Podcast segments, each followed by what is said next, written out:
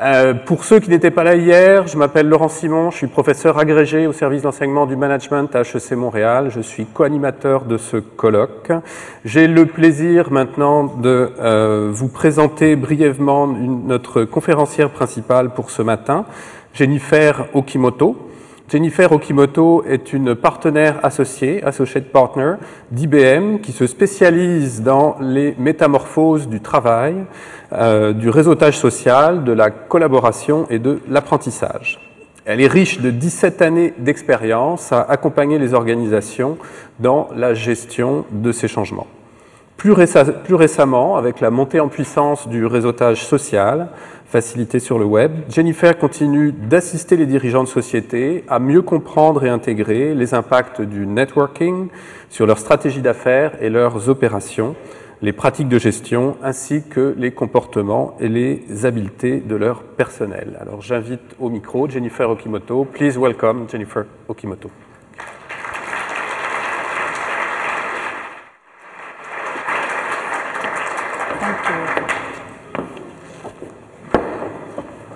Okay. Good morning. Wow. Let me try that again. Okay. I'll stand right here. Good morning. Uh, it's a pleasure to be here. I got uh, arrived in Quebec City last night, very late, and um, my friends were teasing me because I am from San Francisco. I'm from the U.S.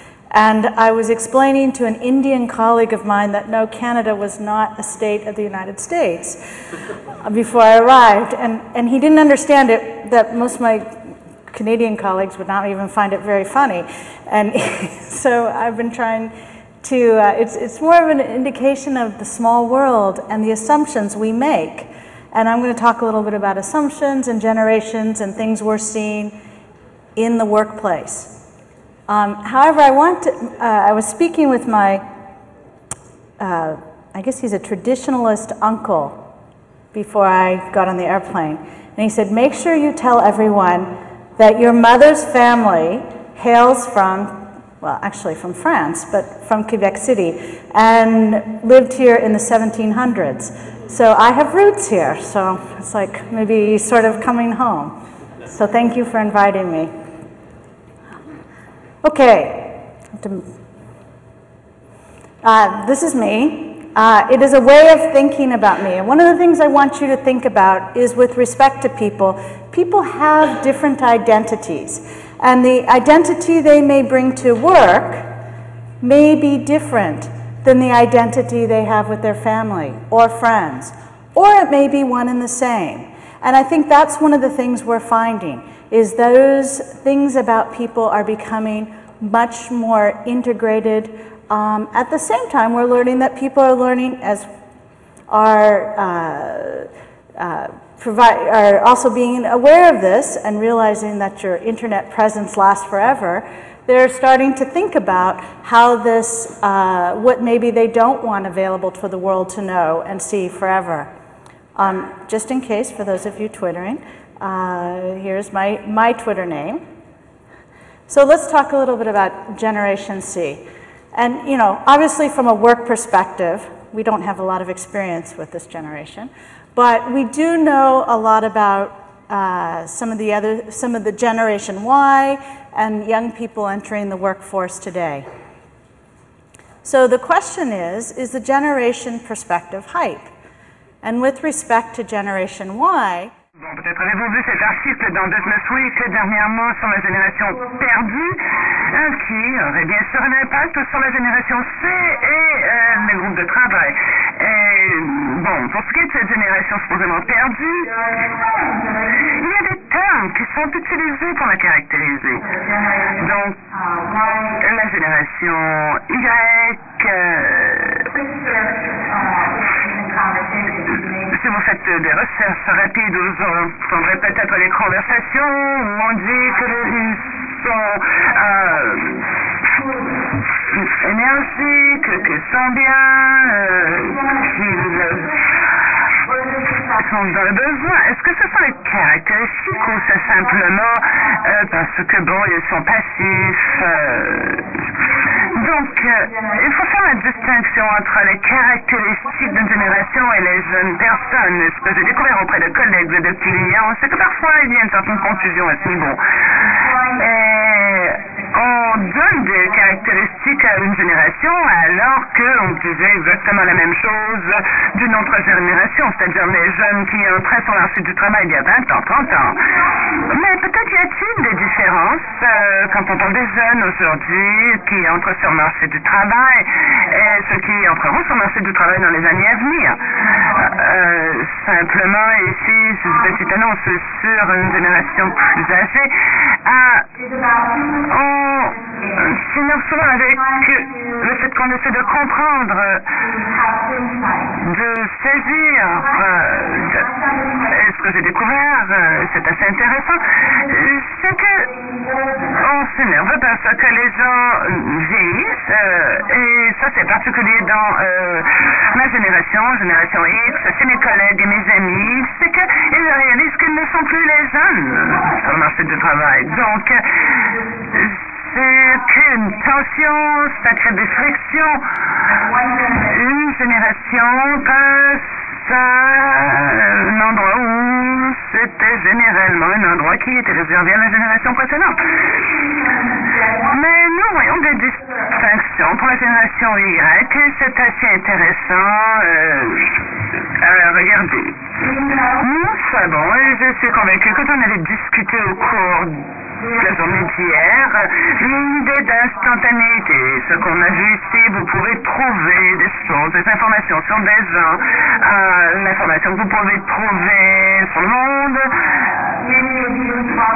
Un plusieurs d'entre vous vous rappellerez peut-être euh,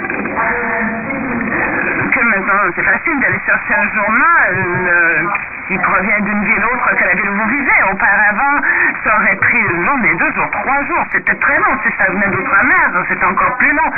L'information, euh, faire de la recherche, que ce soit à l'école, dans le milieu de travail, la recherche qu'auparavant prenait des semaines, des jours, maintenant prend quelques secondes seulement. Et cette idée d'être entravé, euh, probablement été déjà discuté, mais le fait que nous savons que la génération plus jeune est toujours branchée, toujours en train de texter avec ses amis, ses parents, euh, les jeunes se parlent entre eux, et ils n'ont pas développé l'idée de distance que les générations précédentes connaissaient. Par exemple, lorsque les gens voyagent, il y a peu de temps, lorsque les gens voyageaient, il y a quelques années, euh, ils étaient partis et bon, vous pouvez pas communiquer avec eux. Mais aujourd'hui, peu importe où vous allez dans le monde, eh bien, c'est difficile de ne pas recevoir de communication, à moins vraiment de le vouloir. Et cela a un impact sur toutes les générations. Et souvent, les parents des générations plus jeunes doivent faire face à cela aussi. Et ils vont de croiser ou interagir. Ce n'est pas unique à la jeune génération, mais ce qui est unique, c'est ceux qui ça les connaissent.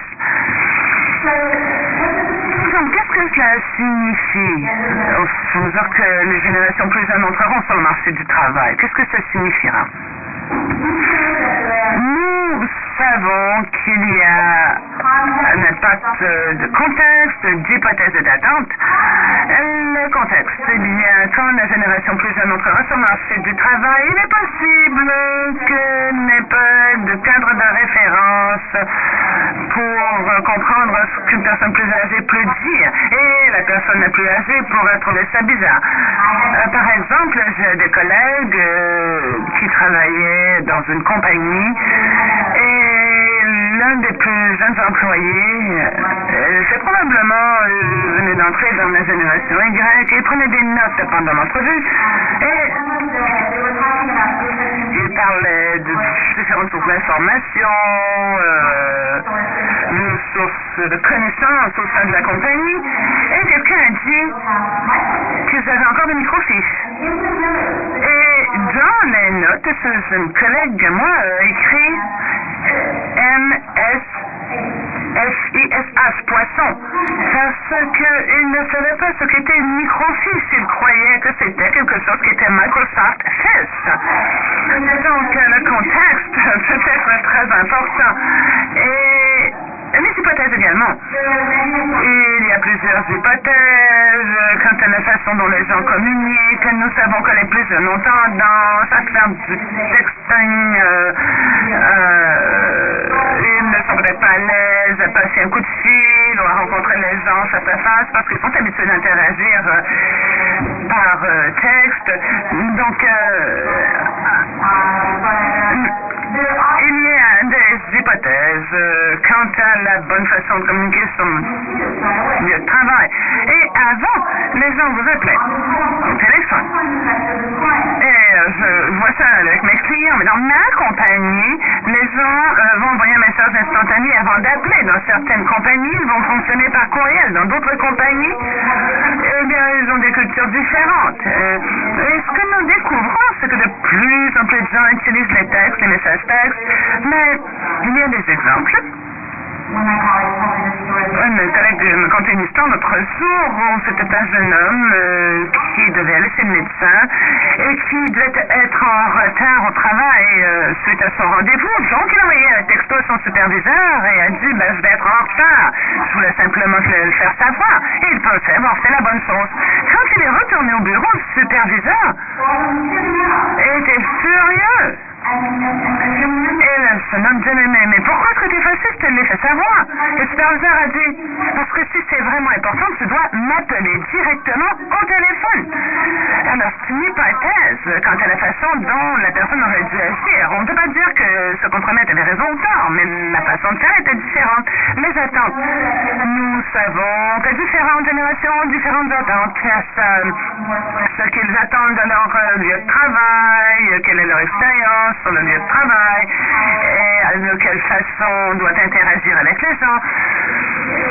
C'est particulièrement vrai en ce qui est trait à l'apprentissage au coaching, euh, à la rétrospective, euh, à la rétroaction, la génération plus âgée ne s'attend souvent pas à avoir une rétroaction, surtout au niveau euh, du rendement, une fois par année.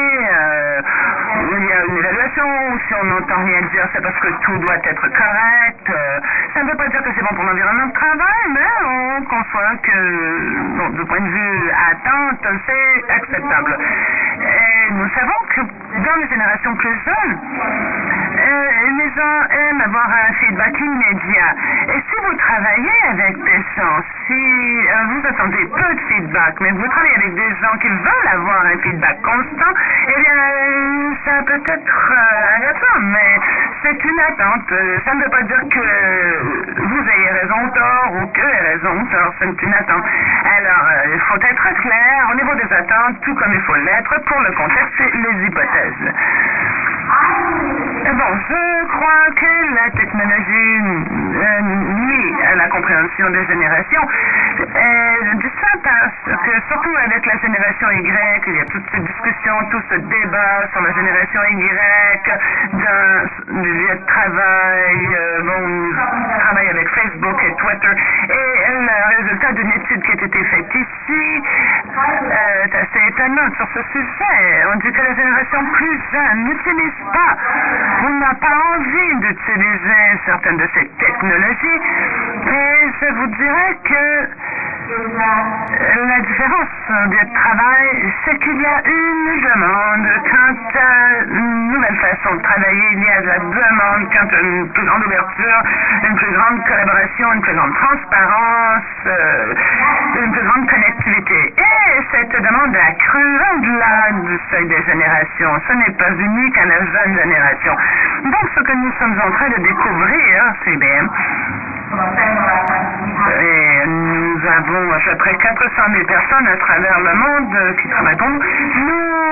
Avons découvert que si on s'imagine que la plus jeune génération, c'est celle qui va utiliser le plus cela, cette technologie, euh, vous serez surpris parce qu'en fait, ce sont les baby boomers, surtout les baby boomers il faut que je fasse attention. La génération, plus vieille, la génération X aussi, c'est souvent ceux qui vont prendre les nouvelles technologies, les nouveaux mécanismes d'interaction au travail.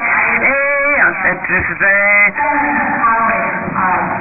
un sondage auprès de mes collègues avant de venir ici. Et j'ai entendu beaucoup d'anecdotes des gens qui disaient Ah, j'adore la nouvelle technologie au travail, j'adore Facebook, j'adore Twitter, j'aime bien le microblogging à l'intérieur du pare-feu, mais mon garçon de 17 ans n'est pas intéressé du tout par ce genre de choses. Et donc, euh, il faut voir comment les gens interagissent dans leur milieu de travail et comment ils arrivent à être efficaces. Et c'est là qu'on comprend cette différence et qu'on est capable de regarder ce dont l'entreprise a besoin, mais de s'imaginer que les jeunes sont ceux qui vont utiliser ou inciter un organisme à les utiliser est une erreur. Mais les jeunes euh, sont venus au monde avec la technologie, sont habitués à l'utiliser de façon courante. Donc, lorsqu'ils arrivent sur le marché du travail et vous leur demandez euh, de faire quelque chose, euh, ils vont le faire, ils apprennent très rapidement comparativement à d'autres. Je fais beaucoup de coaching auprès des gens pour leur permettre d'utiliser les nouvelles technologies et vous allez voir que très rarement les jeunes, les vieux ont peur d'appuyer sur le mauvais bouton, ils ont peur que l'ordinateur leur saute au visage. Vous ne verrez pas ça chez les jeunes. Alors, vous pourrez voir des jeunes aider des gens plus âgés avec la technologie, car ça peut être une excellente stratégie. Mais encore une fois, comme euh, parle de caractéristiques de génération, des jeunes, et l'adoption de la technologie et la jeunesse ne devraient pas non plus être confus. Mais qu'est-ce que ça veut dire, ça, cette nouvelle technologie dans le milieu de travail? Bon, c'est là que j'avais changé un petit peu d'orientation. les gens vont parler de Facebook et des blogs et des wikis et tout cela, mais qu'est-ce que ça veut dire? Nous savons que le milieu de travail change, que la force ouvrière change, a changé très rapidement au cours des dernières années. maintenant, euh, l'approvisionnement sur le marché international,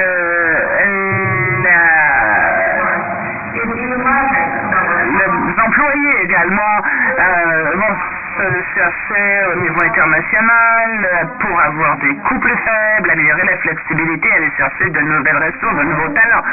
Nous savons qu'on met de plus en plus l'accent sur l'innovation, même avec les problèmes économiques que nous connaissons à l'heure actuelle. Il y a des PDG, des leaders corporatifs, leaders d'organisations, quelles qu'elles soient, leaders gouvernementaux, organismes non gouvernementaux, qui sont intéressés à l'innovation parce que nous avons des défis intéressants à relever partout à travers le monde nous savons que l'innovation, à partir de notre recherche, nous savons que la plupart des innovations viennent des employés, mais viennent également des clients, des partenaires d'affaires et le système dans lequel les gens travaillent et interagissent. Nous savons que les organisations doivent utiliser de la meilleure façon possible les connaissances, les aptitudes, les relations de leurs employés. Et, cette force ouvrière est de plus en plus mobile. Et nous savons que le web a changé ce qui était possible de faire. Il y a cinq ans, le web se concentrait sur l'information transmise d'ordinateur à ordinateur et on était fasciné par la possibilité d'aller sur Google et de trouver de l'information, euh, chose qu'on n'aurait pas pu faire avant si on n'était pas dans l'édifice même en train de regarder des microfiches ou des livres ou des boîtes de documents. Bon, mais là, tout devenait disponible sur le web. C'était disponible facilement. Mais au cours des dernières années, ce qui s'est passé, c'est que le web a changé et maintenant est là pour relier des gens, relier des gens à d'autres gens partout à travers le monde. Et on veut que la technologie soit efficace et prête à répondre aux besoins des gens. Et c'est ce que nous voyons chez nous, c'est ce que nous voyons dans le monde de consommateurs, et nous voyons maintenant au sein même d'un groupe de travail. Et il y a toujours eu des communautés, des réseaux sociaux dans des organisations. Mais aujourd'hui, a changé de façon radicale à cause de ce que la technologie permet aux gens de faire, de se rencontrer, d'interagir, d'apprendre à mieux se connaître. Les gens euh, connaissent des gens qu'ils ne connaissaient même pas auparavant et qu'ils ont rencontrés grâce à la technologie. Aujourd'hui, le web vous permet d'établir des relations contextuelles. Bon, je l'ai dit que d'un point de vue génération, le contexte est très important, mais c'est également très important au niveau d'une perspective de travail. Connaissances, informations ne sont donc dans la mesure où ils sont présentés dans le bon contexte. Euh, bien en fonction de l'expertise qui existe dans votre organisation. De nouvelles technologies permettent euh, d'y arriver, du moins facilitent le travail. Cela façon fondamentale la façon dont les gens peuvent collaborer. Il y a 20 ans, le milieu de travail était très centré sur la documentation. Ça l'est encore. Ça n'a pas changé beaucoup. Et puis, avec euh, les courriels, euh, c'est devenu très concentré sur les courriels. Nous savons que la plateforme la plus importante de collaboration dans la plupart des environnements de travail est le courriel. Ça n'a jamais été conçu pour être une plateforme pour toute une organisation, mais c'est comme ça qu'on l'utilise aujourd'hui. Donc les nouvelles technologies euh, permettent de collaborer à partir du web de différentes façons. Mais les nouvelles technologies, en fait, vous pourriez avoir la meilleure technologie au monde, mais si vous n'avez pas le comportement, les attitudes, euh, les façons de faire euh, nécessaires, ça ne changera pas la façon de travailler des gens. On en reparlera. Donc, je vais vous expliquer sept différentes tendances ou changements que nous percevons dans le milieu de travail qui ont été encouragés par les nouvelles technologies et ce que nous voyons très important. Euh, je l'ai vu tant chez IBM que chez plusieurs de nos clients. Le travail se produit toujours dans des endroits sociaux. En fait, les gens se pointent au bureau, s'assoient l'un face de l'autre, ou autour d'une table de conférence, ou euh, vont aller travailler dans leur cube, mais vont se promener d'un cube à l'autre pour rencontrer des gens. Et maintenant, dans plusieurs parties du monde, les gens ne se même plus au bureau. Ils sont assis. En fait, moi, quand je ne sais pas euh, mes clients, je suis à la table de ma salle à dîner, où les gens travaillent aussi à partir d'avions, euh, dans des cafés, euh, ou peu importe. Alors, il faut que vous refassiez ces espaces sociaux, qu'il y en ait une espèce de réplique. Et ce que nous avons appris, c'est que lorsqu'on passe d'emplacements physiques à des endroits plus virtuels ou plus éloignés, il trouver une façon qui permette aux gens d'apprendre à se connaître, d'interagir ensemble. il y a ce concept de création de relations. Et si par exemple je vous je vais à la fontaine d'eau, je vous rencontre ou si je vous entrez dans votre bureau, je sais que vous étiez en vacances la semaine dernière, je sais que je connais vos enfants, je vois les livres que vous lisez, je vois les photos que vous avez, les petits souhaits sur votre bureau, je connais des choses à votre sujet. Mais euh, si je n'entends qu'une voix au téléphone, euh, je ne sais pas qui vous êtes, et pour édifier la confiance, il faut répliquer, imiter les caractéristiques physiques que vous avez lorsque vous travaillez dans un même endroit. C'est pour ça que Facebook et des sites comme ça sont devenus si populaires. La question de savoir, est-ce que c'est pertinent pour votre environnement de travail ou euh, est-ce que vous allez euh, créer ce genre de plateforme dans votre environnement de travail? Et c'est ce qu'on voit euh, souvent euh, chez plusieurs de nos clients. Alors, il faut aider les gens à euh, se créer des relations et à interagir les uns avec les autres et à mieux se comprendre. C'est assez intéressant. Il y a trois ans, je vous aurais dit que c'était quelque chose qui était la chose la plus importante pour les jeunes, mais avec la pénétration de sites comme Facebook ou des générations plus âgées sont maintenant, on voit que c'est aussi important, non pas pour les jeunes, mais pour toutes les générations. Donc, euh, maintenant, c'est moins une question de génération, c'est vraiment une question de rendement. Dans plusieurs plusieurs organisations. Les gens vont sur LinkedIn pour connaître leurs collègues. Dans plusieurs organisations, l'annuaire euh, ne donne qu'un nom, un titre et une adresse. Et lorsque vous êtes habitué à Facebook et LinkedIn, ce n'est pas satisfaisant. Et si vous n'avez pas eu l'occasion de rencontrer quelqu'un, peut-être voulez-vous en apprendre davantage au sujet de cette personne. Donc, ce qu'on voit maintenant, ce sont des tendances à euh, bâtir des profils d'employés qui reflètent ce que les gens font et quelle est leur contribution euh, sur le lieu de travail, donnant des possibilités de mettre un contenu ouvert euh, et de l'information qui la capacité d'être capable d'identifier les experts et les experts, à leur tour, permettront d'obtenir du contenu de l'information. Ah, c'est une question d'interconnexion. Pendant des années, il y avait des millions et des millions de dollars dépensés un peu partout à travers le monde pour d'énormes systèmes de gestion de l'information. Les gens allaient chercher des documents, de l'information, mettaient ça dans de grandes bases de données. Et ça n'a jamais réussi comme les gens l'auraient aimé parce qu'il faut avoir un contexte. Qui a créé le document? Qui a créé l'information? Qui a fourni la connaissance? Et euh, la connaissance comme telle devait être associée. Et c'est ce qui n'existait pas. Et c'est ce qui est important. Sais que John est un expert en X, que fait John? Eh bien, si je trouve un document ou un article ou un blog qu'il a écrit, et que c'est euh, je veux savoir que je peux communiquer avec John pour qu'il réponde à ma question. Donc ça, c'est très important.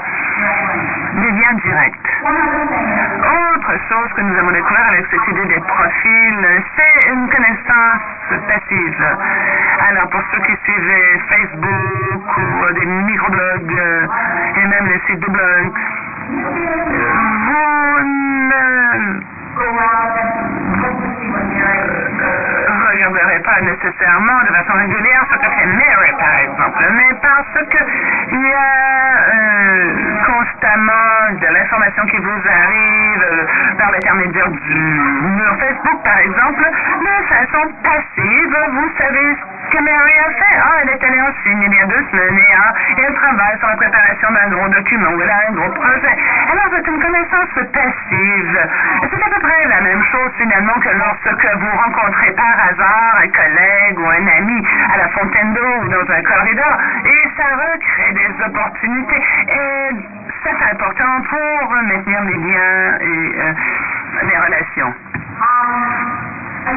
Bon, autre changement que nous voyons, tant au sein de nos organisations que dans d'autres compagnies, c'est qu'auparavant, l'information était comme emprisonnée. Il y avait euh, des bases de données, des équipes de travail privées. Euh, si quelqu'un avait besoin de quelque chose, vous deviez dire Ah ouais, je vais te donner accès à cette information. Et donc, ça a complètement changé maintenant. Toute cette information, tout est public, à moins qu'il y ait un besoin bien particulier de l'entreprise de garder l'aspect privé des informations. On le voit au niveau des gouvernements, des entreprises, dans beaucoup de contextes. Et nous voyons dans le passé, voyez-vous, vous collaboriez seulement avec des gens que vous connaissiez. Maintenant, nous voyons des gens collaborer avec d'autres gens qu'ils ne connaissent pas, ou les rencontrent pour les besoins d'une collaboration, mais ne les rencontrent pas nécessairement face à face. Et nous savons cela, et nous savons qu'à cause de cette capacité d'aller chercher des données, des informations de n'importe quelle source, d'une perspective de bureau, ça veut dire que vous devez être excellent pour évaluer la validité de vos sources. Donc, il y a de nouvelles attitudes qui sont nécessaires tant au niveau euh, académique qu'au niveau euh, du travail. Mais les données sont beaucoup plus ouvertes, beaucoup plus publiques qu'elles ne l'étaient. Nous voyons également que le contenu est devenu multimédia les interactions également deviennent multimédia. Donc, euh, les vidéos, les blogs, les podcasts, euh, documents comme PowerPoint, euh, Twitter, tout ça, tout type de médias est utilisé et nous voyons que les individus en créent, mais que c'est moins une création statique que ce l'était auparavant et c'est maintenant beaucoup plus interactif ou itératif.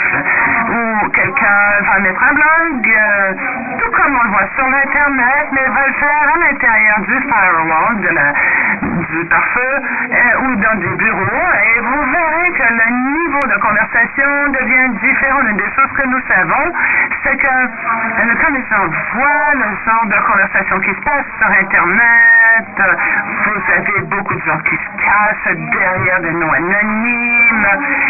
Euh, ils n'ont pas nécessairement le comportement le plus professionnel quand ils le font. Ils se comportent souvent. Ils se cachent derrière des identités fausses.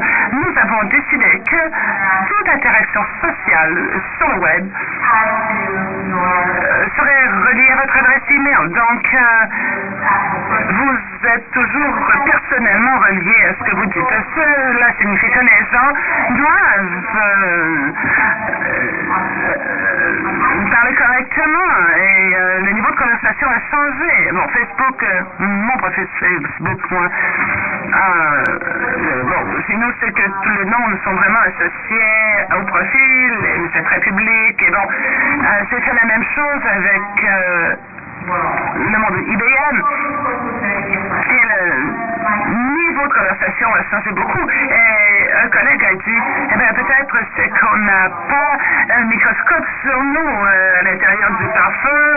On sait que c'est pas tout le monde qui a accès à nos conversations. Donc, on peut changer le niveau. Autre chose, il y a beaucoup d'organisations qui font de la vidéoconférence, de la webconférence, et toutes ces façons-là de réunir les gens est très important. En fait, euh, généralement, c'est asynchrone, sauf... Euh, et vous pourrez faire des enregistrements, des copies pour permettre aux gens d'y aller plus tard. Mais beaucoup, euh, lorsque vous voyez YouTube, Facebook ou blog, c'est asynchrone. Les gens mettre quelque chose. J'adore, je peux me lever le matin, voir ce qu'ils m'ont dit, faire des commentaires, c'est quand même partie de la conversation. On parle de conversation et d'interaction ici. Et si vous faites affaire avec des gens qui viennent de différentes parties du monde, il y a différentes zones euh, décalage horaire, donc c'est très important d'avoir une telle plateforme. 5. Alors, de de la puissance, de la force, de l'intelligence collective, il y a comme un commentateur euh, dans le New Yorker qui parle de la sagesse des foules. euh, nous découvrons que les organisations qui mènent le bal euh, dans ce domaine utilisent plusieurs méthodes pour aller tirer profit de l'intelligence collective de leurs employés ou de leurs clients, de leurs fournisseurs ou de leurs partenaires. Il y a plusieurs façons on peut y arriver. Ce que nous savons avec la génération C, c'est qu'on n'aura même pas d'idée de... Aujourd'hui, on n'a même pas d'idée de ce à quoi ils pourront arriver. Qui aurait pensé il y a deux ou trois ans que Twitter prendrait tant d'importance? Alors, ça change très rapidement. Mais ça va continuer à évoluer. Ça, c'est peut-être quelque chose qui était vrai pendant longtemps pour plusieurs, mais on le voit de plus en plus. Et c'est cette idée que l'apprentissage, la collaboration, la partage de connaissances ne sont pas euh, des euh, processus euh, évolués avancés. Ils sont là constamment et la technologie permet maintenant de les avoir en tout temps. Nous savons qu'avec certaines générations, euh, aller à une conférence ou aller à un cours, c'est leur processus d'apprentissage. Pour une autre génération, nous savons que c'est Google qui est la principale source d'apprentissage. Donc la question est de savoir, voulez-vous que vos gens peuvent googler seulement à l'extérieur pour avoir des informations qui euh, seront bénéfiques à votre entreprise ou voulez-vous qu'ils puissent le faire et travailler au sein de votre organisation afin qu'ils soient capables d'aller chercher des informations valables, des connaissances valables qui permettent d'améliorer votre organisation? Finalement, numéro 7. Nous savons que de nouvelles façons de faire un travail en collaboration viendra de façon toute naturelle pour certaines personnes. Il y aura toujours des enthousiastes, toujours des gens qui sont prêts à modifier Mais nous savons également que le changement n'est pas facile. Les gens ont tendance à résister au changement. Avec les jeunes, peut-être, euh, bon, s'ils ne perçoivent pas cela comme quelque chose qu'on fait pour travailler, ils ont tendance à le faire pour jouer. Et cette intégration entre le jeu, le travail, l'apprentissage pour les jeunes, euh, j'ai vu avec certains de mes employés qu'ils euh, aiment beaucoup les sites de spécialisation, mais ils n'aiment pas faire au travail. Euh, ce qu'on découvre cependant, c'est que si vous achetez cette idée de partage, de transparence de l'information et du travail collaboratif, eh bien, deviendra très important de cultiver ces attitudes. C'est un aspect qui est très important.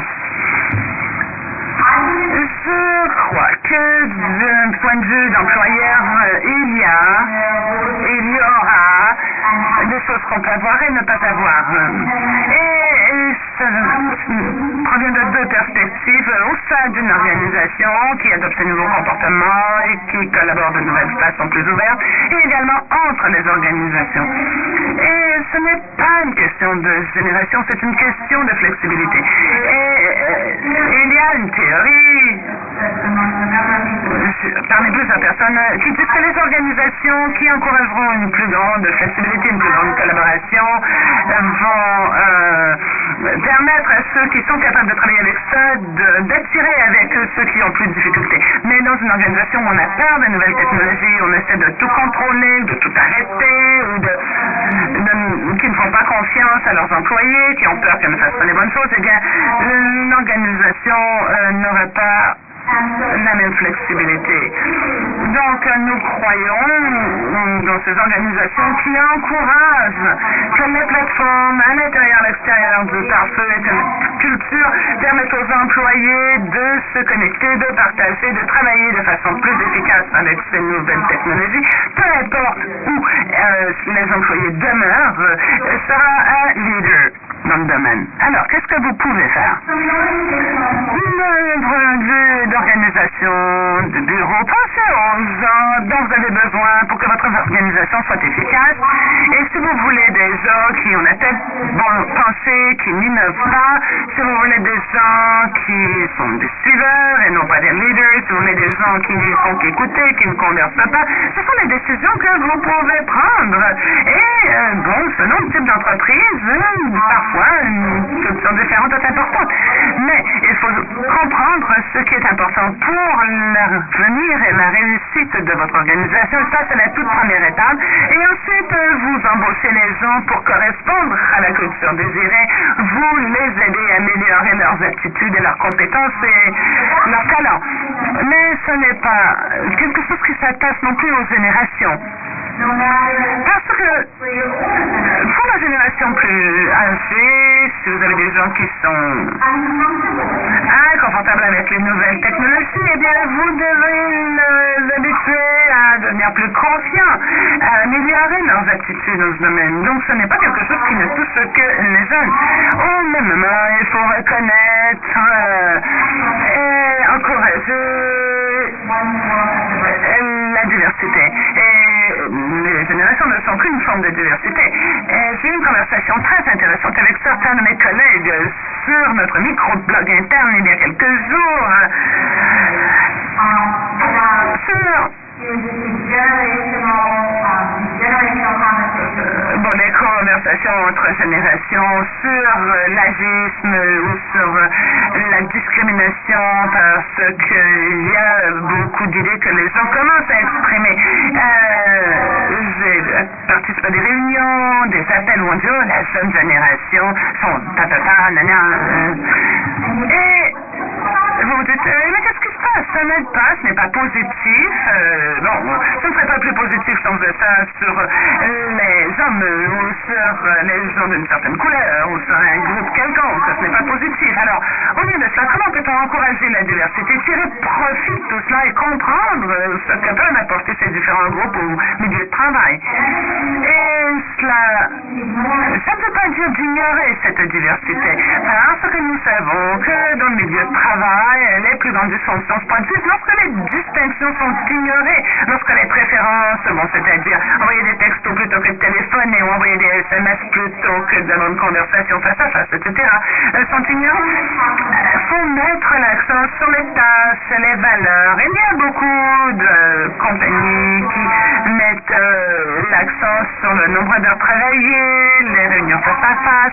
Et vous savez que lorsqu'on se concentre sur la tâche, sur les résultats, sur la valeur que les gens apportent à l'entreprise, j'ai un collègue qui dit, oh les jeunes, ouais, ils peuvent mettre un PowerPoint euh, en quelques secondes. Parce que oui, ils sont venus au monde avec ce genre de choses. Ils font des graphiques extraordinaires. Mais parfois, ils ne comprennent pas l'image globale et le résultat global attendu. Mais ça, ça fait partie de la diversité que vous essayez de créer. Et travailler en équipe aussi.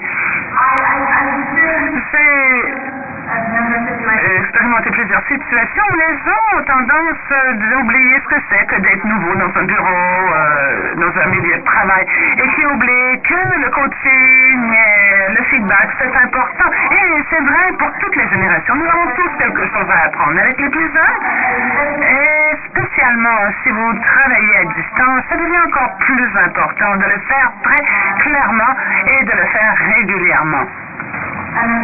Et apprenez les uns des autres. Il y a beaucoup à apprendre d'une génération à l'autre, d'une personne à l'autre.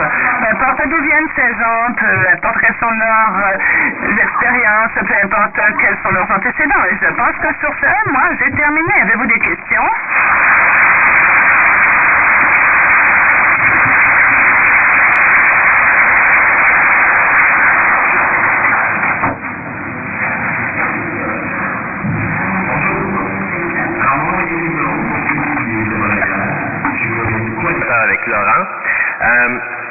La période des questions. I, I will uh, translate um, the question if uh, they, are, they are in French. Je vais traduire les questions en français et en anglais pour que Mme Okimoto puisse comprendre. Alors, est-ce qu'il y a des questions?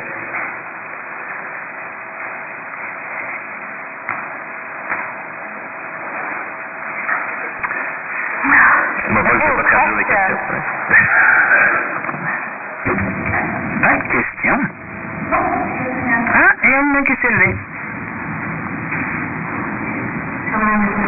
Bonjour Madame Makimoto et merci beaucoup. D'abord, j'aimerais savoir, dans le milieu de travail, comme vous l'avez dit, il y a de plus jeunes qui sentent la pression de travailler avec les ICT plutôt que de vouloir avoir les ICT pour personnelle au travail. Alors, l'enthousiasme que les boomers ont démontré vers cette nouvelle technologie peut-elle influencer le fait que les jeunes ne travaillent plus nécessairement de 9 à 5 ou de 9 à 9 et même parfois les week-ends? en faisant vos entrevues avec des plus jeunes, moi, il y a des gens qui m'ont dit qu'ils sentaient ce stress. ils ont l'impression de devoir être entravés tout le temps. Ils ont l'impression que leur patron, laissé à la trace, et contrôle leurs activités quotidiennes. Alors, à votre avis, comment ça se passe? Je pense que c'est une question fort intéressante. Lorsque j'ai commencé à travailler,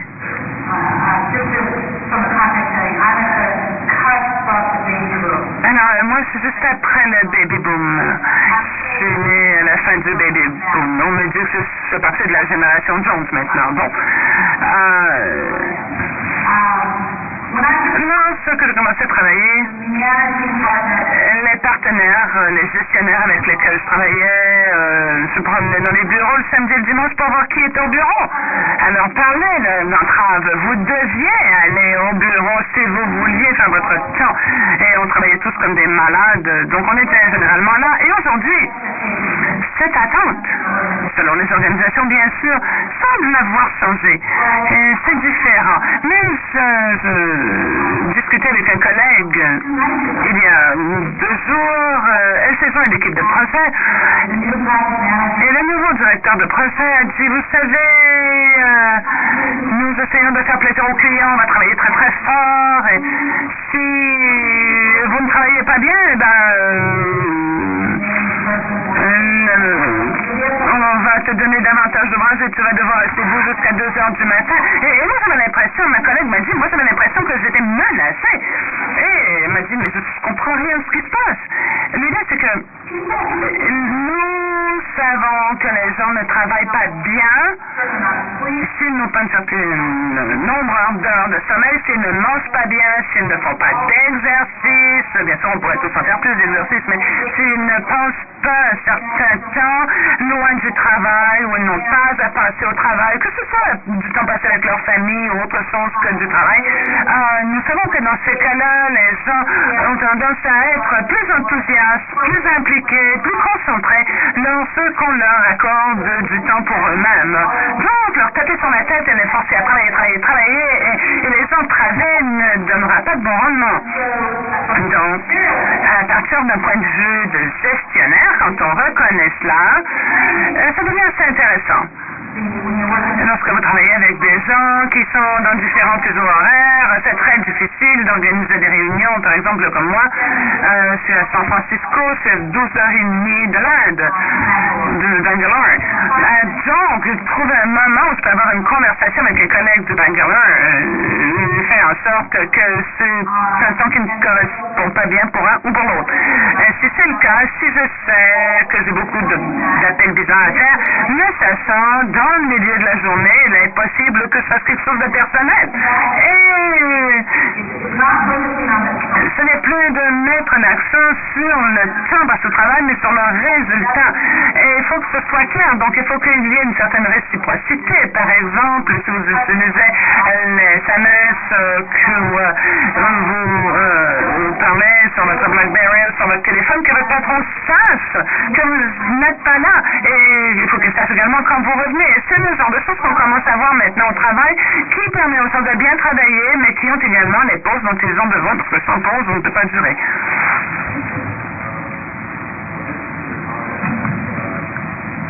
L'interpréteur souffle n'entend pas l'intervention. C'est intéressé au commentaire où vous disiez que nous devons faire la différence entre les attitudes des jeunes en général et les attitudes des jeunes d'aujourd'hui. Nous avons souvent tendance à oublier qu'il y a une distinction. Lorsque vous parlez de tout cela, vous parlez de certains points, mais je n'ai pas très bien compris quel était votre point de vue. Euh, s'il y a des attitudes, s'il y en a, attitudes et comportements des jeunes d'aujourd'hui qui se distinguent, euh, à part euh, simplement, euh, à part du fait qu'ils sont toujours en train de les connecter, etc. Euh, ma perspective, c'est au niveau des gens qui travaillent et euh, je n'ai pas un avantage ici, moi, parce que je n'ai pas d'enfant, donc euh, je ne peux pas comparer nécessairement.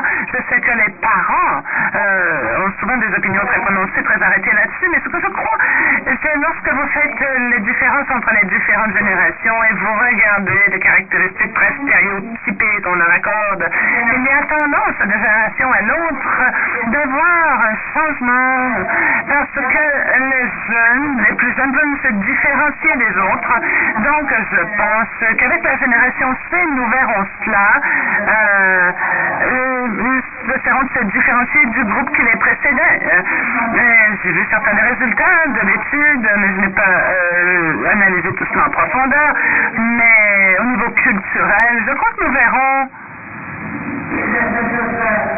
nous savons, à partir de l'étude sociologique, que de 11 à 17 ans, les jeunes sont très influencés ah, par l'information, de savoir ce qui se passe dans le monde, dans les communautés, dans la vie des gens en général.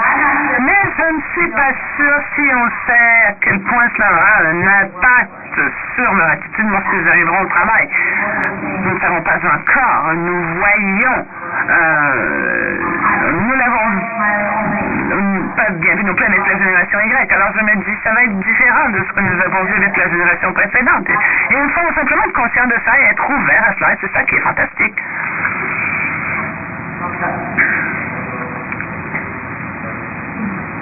L'interprète s'exprime, je n'entends pas l'intervention des jeunes aujourd'hui dans le milieu de travail.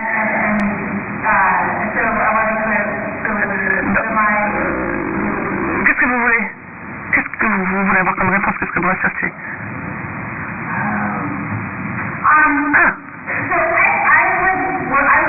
Je travaille avec un type particulier de jeunes. Son travail, son consultant pour IBM, ont énormément de connaissances, travaillent avec beaucoup de clients. Ce qui est intéressant, c'est que je fais également du travail euh, avec une grande compagnie de Silicon Valley. Je voyage un partout à travers le pour cette compagnie et nous avons des conversations euh, au sujet euh, des différences de génération et des jeunes. Et le groupe de génération Y qui travaille maintenant est très semblable. Beaucoup des caractéristiques de cette génération Y sont très semblables d'un endroit à un autre, peu importe où je voyage. Ce sont des gens qui travaillent pour de grandes sociétés, euh, alors qu'ils soient à Pékin, Shanghai, Bangalore, euh, en Pologne, en Italie, aux États-Unis, au Canada. On voit que la génération Y, les gens sont très semblables. Alors que dans les générations plus âgées, il y a beaucoup de différences. On ne peut pas les classifier par groupe d'âge parce qu'il y a des euh, choses au niveau de la société, au niveau national qui, euh, sont différentes d'un endroit à l'autre. Alors que la génération Y euh, ont eu la technologie et ont eu la chance d'être connectés comme nous n'avions pas la chance de le voir auparavant. Et l'une des choses que j'entends, mais surtout au niveau des patrons de génération X, X pardon, qui pensent que d'une génération à l'autre, il y a plus de tension souvent que entre deux générations séparées par une autre. Alors, euh, lorsque je travaille avec les gestionnaires, je dis, euh, n'abandonnez pas, ne soyez pas frustrés, ne vous fâchez pas, ne leur dites pas qu'ils ne sont pas bons, ne jugez pas. Apprenez à travailler avec cette génération. Donc, euh, qu'est-ce que je vois, qu'est-ce que j'entends Et ce sont des gens très brillants, des euh, jeunes qui viennent de ces grandes compagnies, euh, surtout les jeunes qui travaillent pour ces compagnies euh, en Inde et en Chine. Brillants, ambitieux, travaillants. Bon, ça s'appelle la génération Wiki, leur capacité à écrire, leur attention au détail, euh, leur écoute, n'est pas nécessairement, c'est bien, mais euh, je me dis, bon, il y a 10 ans, il y a 20 ans, on disait la même chose des jeunes, donc euh, c'est peut-être la jeunesse d'aujourd'hui, mais c'est peut-être également les différences générationnelles, et en tant que gestionnaire, vous devez réaliser que les gens doivent être formés, d'acquérir des compétences, etc. Donc, voilà. Merci. Jennifer Kimoto. C'est euh, euh, au nom de l'organisation.